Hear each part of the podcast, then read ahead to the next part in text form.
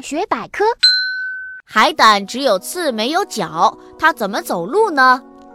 海胆生活在海底，它身上长着一层坚硬的外壳，壳上长满许多能活动的长刺。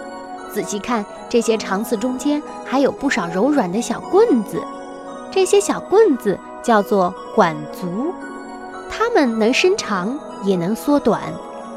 前端能吸在别的东西上，海胆就是用管足来行走的。它先把管足伸长，吸在岩石上，然后收缩管足，身体就会拉向前方。